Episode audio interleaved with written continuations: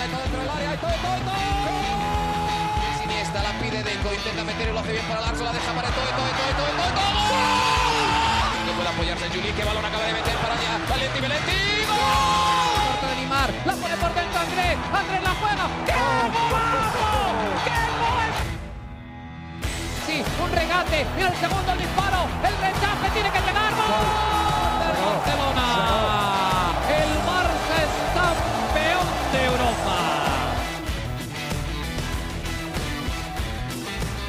Hola amigos de ADN Barça, bienvenidos nuevamente a nuestro podcast. Hoy junto a Mariana Guzmán, que está muy feliz porque acaba de terminar su posgrado, acaba de quitarse un peso de encima y hoy por fin puede hacer ADN Barça más tranquila que de costumbre. ¿Cómo estás, Mariana? Bienvenida nuevamente a ADN Barça. No estábamos desaparecidos, estábamos tomándonos un descanso para terminar ciertas cositas, para aprovechar nosotros también el descanso que nos daban eh, los juegos que hay ahora de selecciones y poder volver con todas las fuerzas aquí en ADN Barça. Yo estoy aliviada, estoy agotada y aliviada porque terminé el trabajo final de máster. O sea, yo, bueno, como lo he comentado varias veces, me vine a Barcelona hace cinco años para hacer un máster y mi experiencia todo ese año giró en torno al máster. Entonces, lo único que yo tenía que hacer era el máster. Pero Ujú. ya pasó el tiempo, ahora uno es un adulto que tiene que trabajar y tener una vida y una casa y una perra etcétera, y un hogar. Y, y nada, estaba súper agobiada y ya me siento liberada. Por eso, esa es la razón por la cual no hay audio, eh, no hay video, perdón, no me quieren ver la cara. Estoy agotada en estos momentos, pero ya luego la próxima semana volveremos en audio para el canal de Conexión Deportiva. Y sí, eh, el Barça siempre tiene como cositas de qué hablar, ¿no? Nunca No, nos eso, eso no va a faltar. Eso nunca nos ha pasado y que, lo ay, es que que no tenemos nada de qué hablar. No, eso, eso, eso nunca pasa. Así que igual en este parón de selecciones, que ya, ya queda muy poquito para que vuelva el fútbol, porque el domingo volvemos al Camp Nou en, en la noche a las 9 horas local. Pero a lo largo de, de todos estos días se dieron varias cosas y una de las Ujú. cosas que tenemos que retomar, ¿no? Sí. De los episodios anteriores era que Koeman sigue siendo el entrenador del Barça, ¿no? Que esto, no lo que- esto no lo veíamos venir, esto no lo veíamos sí. venir, e igual había que, que comentarlo, ¿no? Ya ha pasado una semana, ya todos lo asimilamos, pero para que conste en el archivo histórico del podcast, Claro, claro, claro. que, que bueno, que Koeman sigue siendo el entrenador del Barça. ¿Tú, ¿Tú cómo te sientes al respecto todavía No, con, con esta realidad? Para mí la decisión se debió haber tomado después de aquellos dos empates consecutivos, ¿no? Contra el Granada y contra el Cádiz. Eh, esos dos empates para mí eran la razón suficiente antes del triunfo ante el Levante como para tomar la decisión, ¿no? Después llegó ese triunfo, la derrota muy dolorosa en la Champions y la derrota también en el, juego importante ante el Atlético de Madrid. Pero bueno, eh, nos sorprende, pero ya, ya como Laporta nos lo había adelantado, uno, uno lo entiende y, quizás no, no es que vamos a pasar la página porque igual el momento sigue siendo el mismo, simplemente como que un momento de pausa, ¿no? De tranquilidad y bueno, a ver qué sucede, aunque por ahí sucedieron varias cositas, ¿no? Habló Pero- Laporta, habló Xavi, yo como me siento, me siento que estamos cometiendo un error. Pero Me yo quiero, yo quiero que ir comentemos la algo. temporada pronto. A ver, Sí, sí, pero yo ver. creo que comentemos algo, porque algo es lo que dice Laporta, ¿no? Y que se Ujú. quede en este momento. Pero luego, em, en el Twitch de Gerard Romero, que es un periodista muy cercano al club, la verdad que es una fuente que, que cuando dice algo puedes confiar.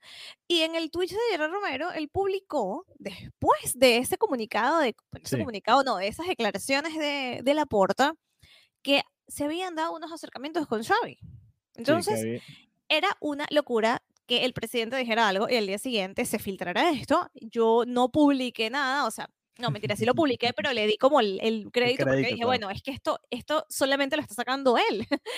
y, y muchos periodistas salieron y dijeron, fake news, eso no es verdad, eso no es verdad.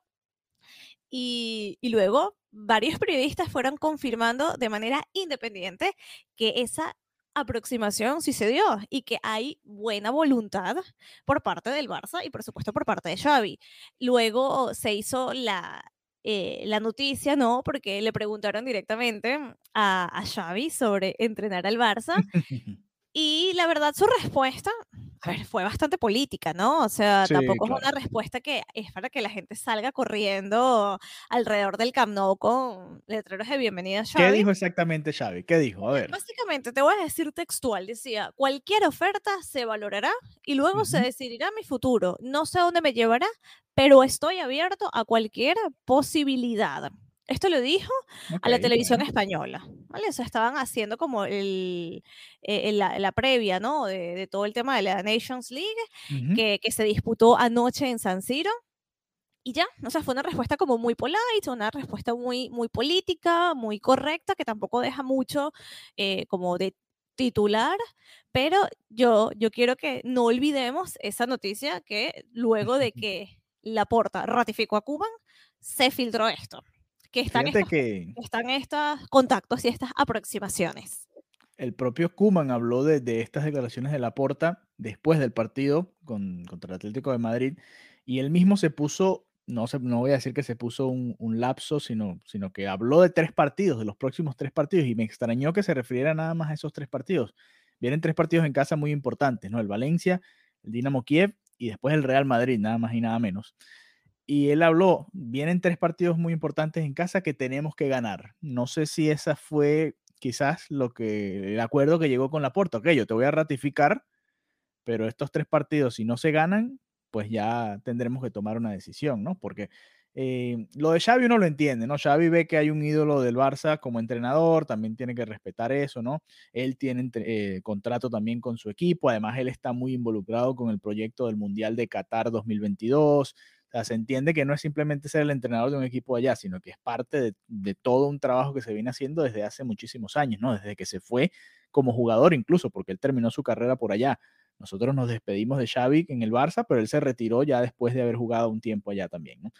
Eh, para mí, él, él dice ahí más o menos como la porta, llámame y cuadramos bien las cosas, ¿no? No es que me vas a traer aquí en medio de la tormenta, como le ha pasado a los últimos entrenadores, que es la realidad. Los últimos que han llegado, que son Setien y Kuman, han venido en medio de una tormenta y, no han podido sacar al, al Barça a, flote, ¿no? Si acaso Kuman un poquito ahí con, con la Copa del Rey, pero de resto, y, y esa buena parte de la liga en la que fueron el mejor equipo, pero le cuesta seguir eh, saliendo a flote, ¿no? A este Barça. Entonces, eh, yo entiendo, Xavi tampoco tiene apuro, él sabe que va a ser el entrenador del Barça en algún momento, ¿no?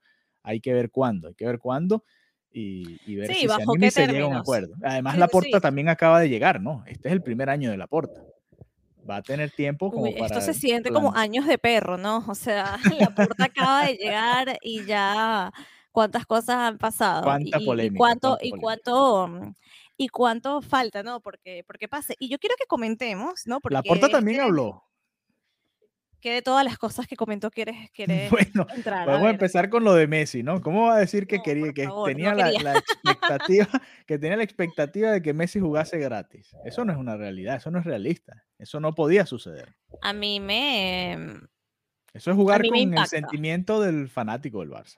a mí me impacta que el presidente de un club, que el presidente del Fútbol Club Barcelona tenga la actitud de decir en público que él tenía la ilusión de que Messi jugara gratis. O sea, de verdad, no, no le veo el sentido a que Messi, que ningún jugador juegue gratis, ¿no? Pero si hay alguno que no merece bajo ningún concepto jugar gratis, es precisamente Leo Messi. Y la verdad que resiento esta declaración porque creo que es una manera muy astuta, ¿no? Como de, de poner como que, bueno, yo soy el bueno y el que no quiso jugar gratis, el que no tuvo esa, es el que por eso se fue, ¿entiendes? Entonces, eh, Sí. a mí me parece que esto no ayuda a nadie, estas declaraciones creo que son desafortunadas. Yo creo que ya hay que pasar página con el tema Messi Sí, el por el tema ya hay bienestar que del dejar de hablarlo, ya basta. Y sí, y más cuando no puedes dejar esos baches, ¿no? Con una figura que fue la, la, que es una de las figuras o la figura referente en la historia del Barcelona. Entonces yo creo que ya es preferible, pasemos la página, no se hable más de Messi, pero es que no ganas nada diciendo esa tontería. Claro. Que, espera, que esperabas? Porque además eres el presidente de un club. Si alguien tiene eh, ese criterio, ¿no? De negocio, de entendimiento del fútbol, eres tú. Que eso de repente lo diga un fanático. Ay, ¿por qué Messi no juega gratis? Bueno, ¿por qué no? Te Claro, lo paso, pero que lo diga el presidente del club en un, en un medio, para mí eh, me deja muchísimo, muchísimo que desear. Y bueno, para eso, esa declaración en sí no, no es un acierto fíjate, de la eh, porta. habló el propio Messi en la revista del PSG e incluso dijo, habló de bueno, todo el proceso y dijo, y es probable que, que vuelva, que regrese a Barcelona. Creo que por ahí deben ir las declaraciones de Laporta. Bueno, sí, no lo pudimos mantener, pero bueno, esperamos a Leo cuando termine su contrato, las casas del Fútbol Club Barcelona están, las puertas del Fútbol Club Barcelona están abiertas, cualquier cosa de ese estilo. Y ya, y listo, y se zanja el tema y se deja ahí y se acabó la novela. Pero bueno, eh, sí, las declaraciones fueron de France Football, ¿no? Eh, y hablaba que no se equivocó al irse, al irse de, del al, ir, al llegar, perdón, al, bueno, que no tenía más opciones. básicamente, y, bueno, ya. Era ahí o Newells, una cosa así. no, era literalmente. O al Inter aquí en Miami, que es malísimo también. Así que ah. Era literalmente irse y ya, y ya con esas declaraciones y con esa portada, creo que no queda ninguna duda de que Messi es el balón de oro yo, yo no tengo dudas, no sé tú. No, yo tampoco, no hay duda al respecto, no hay duda de que Messi se va a llevar otro balón de oro. Yo entiendo que el, el, último mes quizás de Messi no ha sido el mejor, ¿no? Lo que pasa es que lo que hizo el primer semestre fue el mejor de la temporada. Obviamente hay jugadores que han empezado mejor esta campaña, pero se toma en cuenta todo el año y en el año calendario el mejor ha sido Messi. De los campeones de Europa, dígase Chelsea o, o Italia, la verdad es que no hay ninguno que haya sobresalido. Habrá para jugadores que habrán tenido dos o tres buenos partidos en la Champions o en la Eurocopa, pero la verdad es que no hay, no hay quien le compita ese premio a Messi. Si hubiese, por ejemplo, un Mbappé, hubiese llevado a Francia a quedar campeona de, Europa, lo podías pensar, ¿no? Pero la verdad es que no fue así, entonces eh, no hay yo manera. No sé si, yo no sé si tuviste el tweet de el Real Madrid, que después de que terminó en la final de la Nations League entre España y Francia, donde ganó Francia. Eh, bueno, obviamente el Real Madrid felicitó a la selección por su desempeño, a la selección española, pero luego felicitó a la selección de Francia.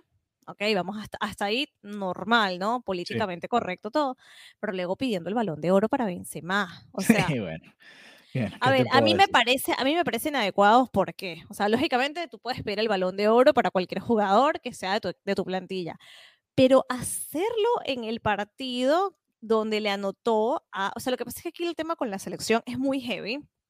Pero a mí me parece muy inadecuado que el Real Madrid en un partido donde Benzema te, hace que pierda el país, tú pidas el balón de oro a raíz de eso. Pero el tema con la selección, Alejandro, es una demencia aquí en España. Yo literal no opino, voy por las calles sin opinar, porque ¿qué pasa? Muchísima gente, esto lo hemos hablado en Cataluña, no se identifica con la selección porque no se identifican con el país. Entonces, ¿qué, ¿qué, sucede? Que tenemos, o sea, que la selección de España a día de hoy eh, tiene a Luis Enrique, que obviamente todos sabemos su historia culé, y él tomó unas decisiones en su criterio que mucha gente dice que es un criterio muy culé, que va por los del, porque va apostando por los del Barça. Entonces, los culés no les van a la selección porque no se sienten que la mayoría, ¿no? Los catalanes en muchas, en, eh, algunos, no quiero generalizar, ojo. No, es el 100%, es un porcentaje. Después, me, meto en lío, exacto. Algunos eh, no, no apoyan la selección. Y luego, lo que a mí me voló la cabeza fue el hecho de que por el tema de que había muchos eh, jugadores del Barça en esta selección. Entonces, algunas personas tampoco le iban a la selección. Las personas que, de las, las personas que son aficionadas del Madrid. Es que además no había ninguno del Madrid. Porque es muy Barça, porque entonces esta selección es muy Barça. Y yo digo, ¿y quién le va entonces a la selección? o sea, para mí esto es increíble. O sea, yo creo que, no sé, yo tengo una perspectiva muy diferente de, de, lo que es el apoyo a la selección y de lo que es seguir tu país, pero no entro en esos temas aquí, ni que me pagues en, ni que, ni que me hagas un cheque a los a lo, a lo Bartomeu con los periodistas. Ni, ni que tengas un contrato como Messi. Mira, eh, hablando de la selección, ya que lo traes al, a la mesa, ¿no?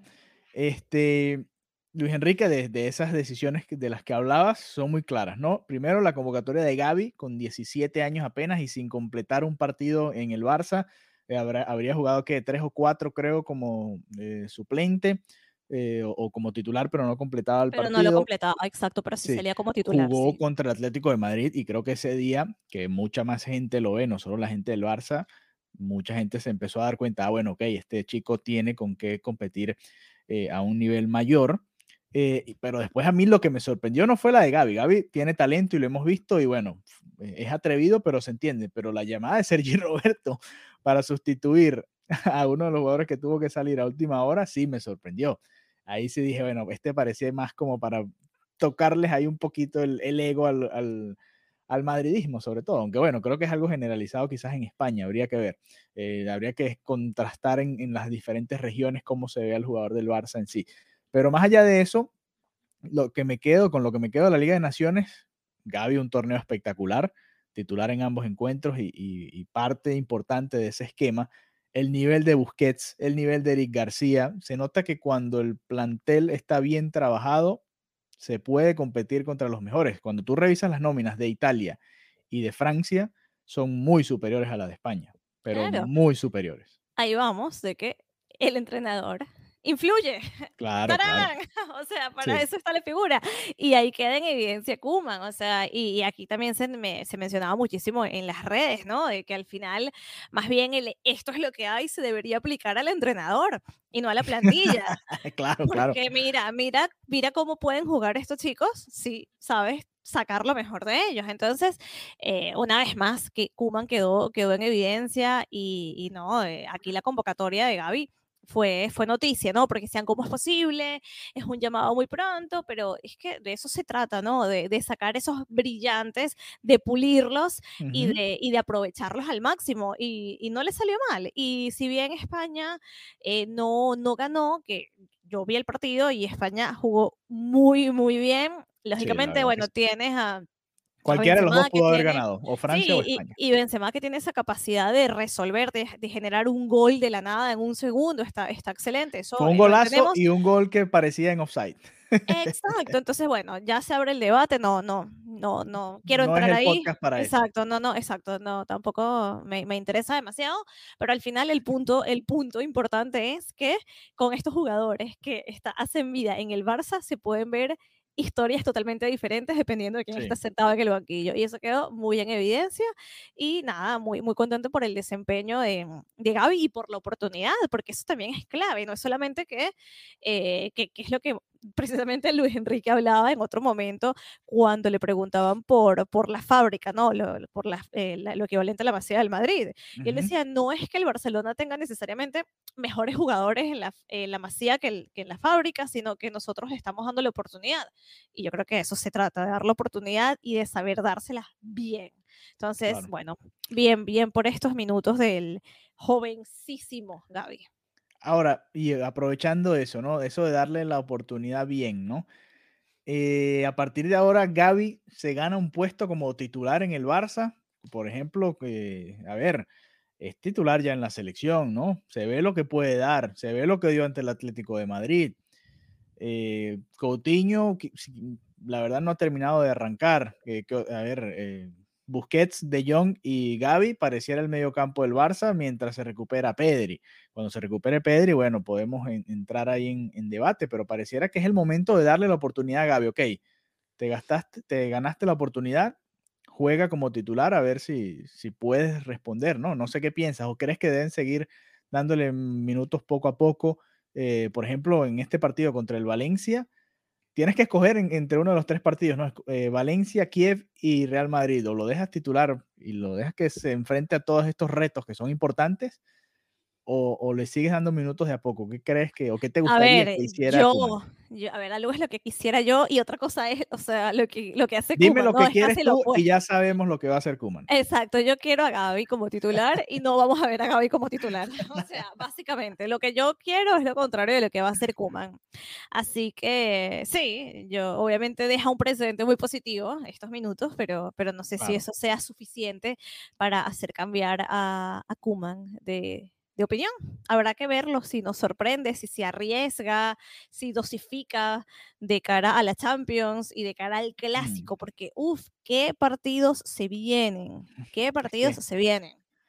La derrota ante el Atlético y, bueno, por supuesto la del Benfica hacen que estos dos partidos sean, bueno, unas finales, ¿no? Los tres, porque el Valencia también hay que ganarle en el Camp Nou y por supuesto va a ser muy complicado. ¿Quién llega de los que están lesionados? No, obviamente Ansu Fati debería haber ya más minutos, ¿no? Tuvo un par de semanitas más y, debería llegar en mejor forma. Ojalá pueda ser titular. Ya estoy cansado de ver a De Jong ahí jugando tanto. Por favor, quiero ver a Ansu Fati ya de titular junto a Memphis Depay, a ver qué pueden hacer ahí eh, en, la delantera del Barça. Pero bueno, eh ya se vio a Dembélé tocando balón y al Kun Agüero. Sí, Dembélé creo que, llega a finales de mes, ¿no? Es lo que tengo entendido, finales de mes, noviembre. Eh, Agüero podrá haber minutos, ¿no? Que tengo entendido, contra el Valencia ya. Sí, o sea, se dice que está en la recta final de, de, esta, recuperación. esta, recuperación. así que vamos, vamos a ver, se, puede ser la, la, gran novedad para este domingo, finalmente. Vamos a ver qué pasa. Ojalá, ojalá pueda estar. Eh, Mariana, un tema importante para el Barça, ¿no? Que, también se, se, comentó esta semana, ha habido muchas noticias, siempre hay noticias alrededor del Fútbol Club Barcelona. Eh, ya hablamos de todas las novelas, Xavi, Laporta, quizás no entramos mucho en detalle en lo de Laporta, incluso en la entrevista de Messi, pero algo incluso más importante, se dio eh, una información que teníamos tiempo esperando, ¿no? ¿Cómo estaban realmente las finanzas del Barça, esa auditoría que se iba a hacer? Y, la verdad es que los resultados fueron eh, espantosos, ¿no? Que dan miedo. Y se habló de algo muy importante, ¿no? Que es la ampliación del Camp Nou el Spy Barça ajustado, porque ya ese proyecto venía desde la directiva de, de Bartomeu, y bueno, el nuevo Camp Nou va a tener 110 mil espectadores y al parecer el Barça va a dejar de jugar en el Camp Nou. ¿A partir de cuándo es esto? ¿Qué es lo que se ha informado al respecto? Se tiene que pasar primero por la aprobación de la Junta y en función de esa aprobación, de, bueno, de los socios, se va a, a, tomar la decisión exacta de en qué momento eh, comenzará el, el, proyecto, ¿no? Hacerse como totalmente oficial. Se mm, está pensado que mientras este año se piensa que se tomará aproximadamente un año, em, el Barça pase a jugar en el, en el Cruyff, que lógicamente también tendrá que tener una ampliación, que eso también importante, ¿no? Porque te digo, el Cruyff a mí me fascina, tiene un ambiente espectacular, o sea, me encanta ir a, ir a ver a las chicas, eh, pero está complicado, ¿no? Eh, esa, ah, creo que este nivel de acceso no es, no es amigable para la gente que vaya en metro, por ejemplo, no, no, no les queda tan cerca. A nivel de estacionamiento es una locura estacionar cerca. Yo que voy en moto me cuesta llegar, imagínate. Entonces, eso va, eso va a estar... Em, o sea, me digo que me cuesta llegar porque, claro, los alrededores se saturan de una manera importante que ni puedes pasar en moto. Entonces, esto va a ser un, un trabajo, ¿no? Pero, pero las imágenes y la proyección del Camp Nou, bueno, la verdad, yo creo que, que, emociona al culé. No sé si las llegaste también a ver, cómo estaría pensado que quedara el espacio Barça y, y, espectacular, muy, muy bonito. Yo, Voy a esperar que lo terminen para ir a Barcelona. Bueno, bueno, la verdad que, que sí, te, sí espera que termine porque yo paso todos los días por el Camp Nou por mi rutina, no, por, no porque vaya al Camp Nou todos los días, eh, y, y, si se ve golpeado, si se ve muy golpeadito, de verdad. y le, hace, le hace falta, es que no es tanto lo viejo, porque bueno, estadios viejos están, o sea, por ejemplo, el del Valencia es el más viejo de España, pero se ve cuidadito.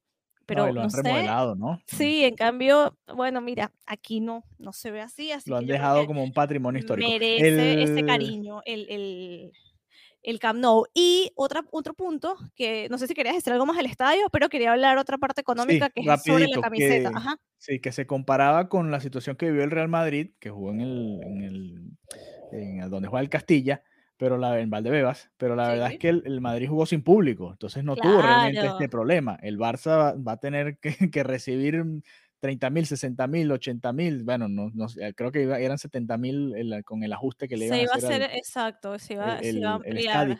pero es, es, mucha gente, demasiada gente. Aquí, aquí en y la Miami. La parte de prensa es pequeñita, la parte de prensa es pequeñita. terrible, terrible. El estadio de los Marlins, que le caben 40 mil, pero realmente vienen menos de 10 mil a ver a los Marlins, y se congestiona la zona.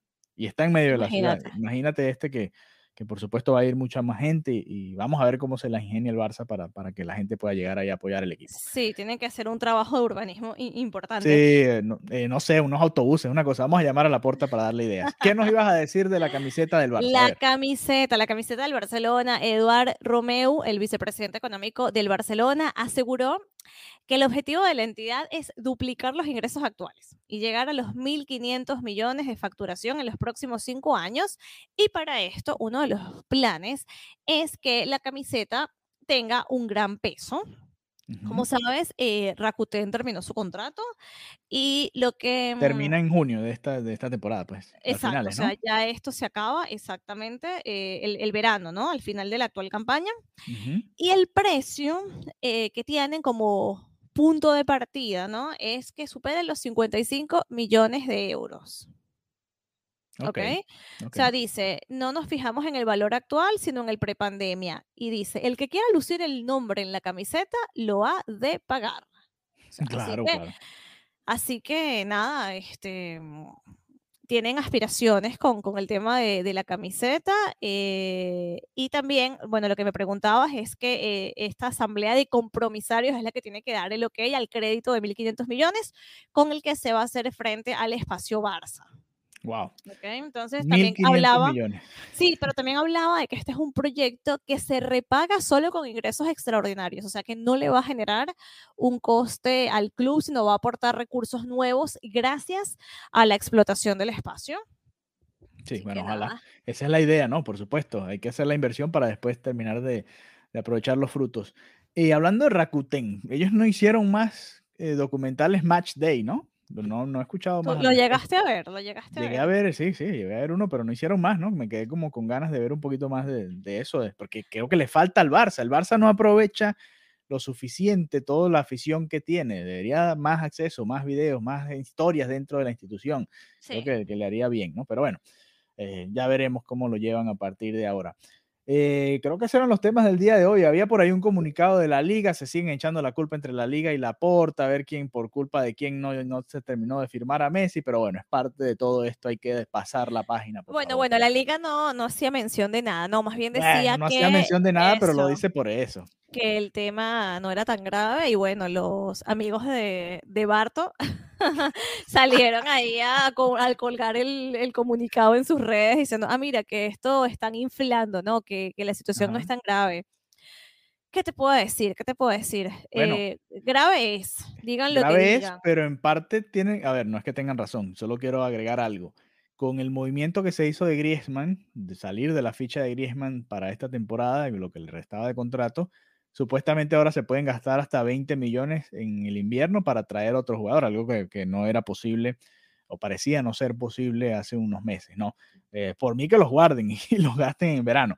Pero bueno, ya veremos qué decide la directiva y, y cómo va el equipo de aquí a diciembre, que de aquí a diciembre, imagínense cuántos partidos quedan y cuántas cosas pueden pasar. Cualquier cosa puede Eh, pasar. cualquier cosa puede pasar. Probablemente nos conectemos con ustedes nuevamente a través de los Twitter Spaces, espacios ahí en Twitter, a hablar un poquito antes del duelo ante el Valencia, ya cuando tengamos más información de quiénes van a estar disponibles. Así que nos reencontramos pronto nuevamente hacia el final de la semana. Mariano, un abrazo. Disfruta la libertad después de haber terminado por fin el, el Masters. Y bueno, disfrutar del fútbol, que ya regresa nuevamente el fútbol de, de equipos, por supuesto. El de selecciones todavía hay más esta semana, pero el de equipos que regresa este fin de semana. Un abrazo y hasta la próxima. Adeu. Bye bye.